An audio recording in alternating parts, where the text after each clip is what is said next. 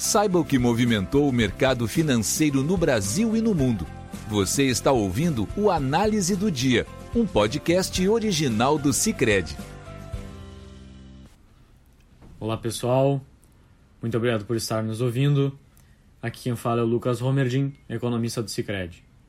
E hoje, no dia 7 de outubro de 2021, vamos falar sobre o movimento do mercado financeiro no exterior e também aqui no Brasil. No exterior, a quinta-feira foi positiva para as bolsas tanto nos Estados Unidos quanto na Europa.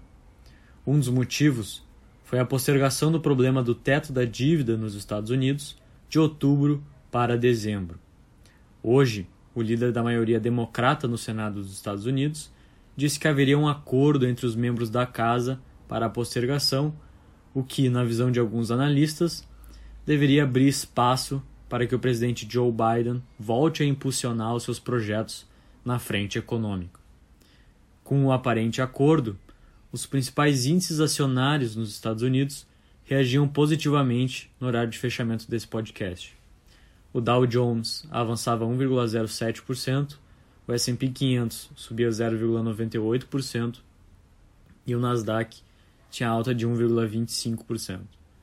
Já os títulos da dívida pública dos Estados Unidos viam essas taxas de retorno subir em meio à menor procura por segurança do investidor e no aguardo da divulgação do dado oficial de emprego dos Estados Unidos amanhã. Essa divulgação terá mais relevância, pois um resultado moderadamente positivo do emprego já seria suficiente para que fossem atingidas as condições necessárias de emprego e inflação impostas pelo Banco Central dos Estados Unidos. Caso sejam atingidos esses objetivos, o mercado espera que a instituição, né, o Banco Central dos Estados Unidos, anuncie o seu cronograma de redução de compra de ativos já na próxima reunião e comece o processo de redução de compra de ativos no mês de dezembro.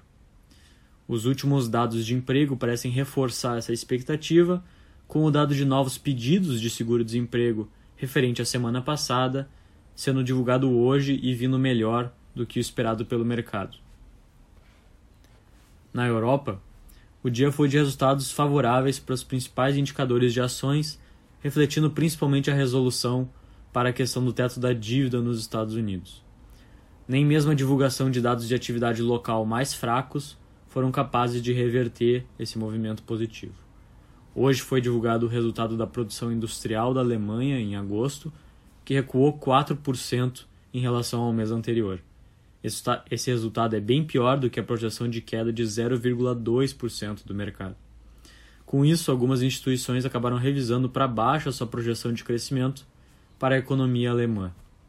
No entanto, como eu comentei antes, a resolução do problema de curto prazo do teto da dívida foi o suficiente para impulsionar as bolsas locais, com o FTSE 100 em Londres fechando com alta de 1,17%, o DAX na Alemanha subindo 1,85% e o CAC 40 na França com uma alta de 1,65%.